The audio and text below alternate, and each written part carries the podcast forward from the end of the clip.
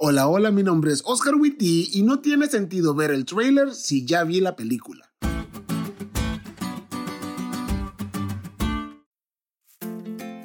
Ok amigos, llegados a este punto hemos estudiado que no hay un infierno ahorita.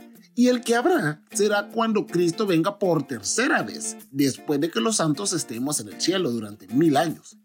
También aprendimos que el purgatorio o este lugar intermedio antes de que lleguemos al cielo del que tanto se habla tampoco existe.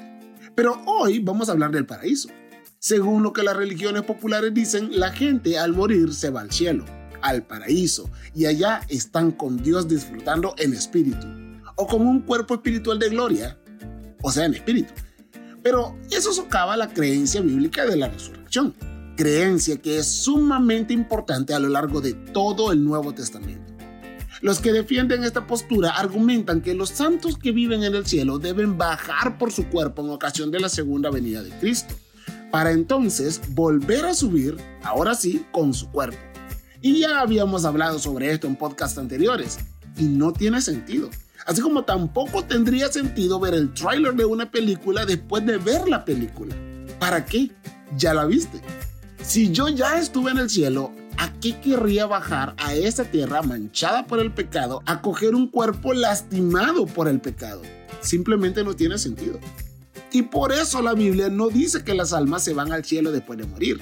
Las personas que la Biblia dice que ya están en el cielo son Enoch y Elías, que fueron llevados al cielo sin morir, Moisés, que según Judas Jesús vino por él, y los que resucitaron en ocasión de la resurrección de Cristo. Y todos estos tienen cuerpos, no son almas que andan allá deambulando desencarnadas.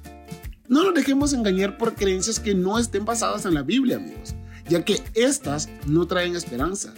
Porque recuerden, nada trae más esperanza que la verdad.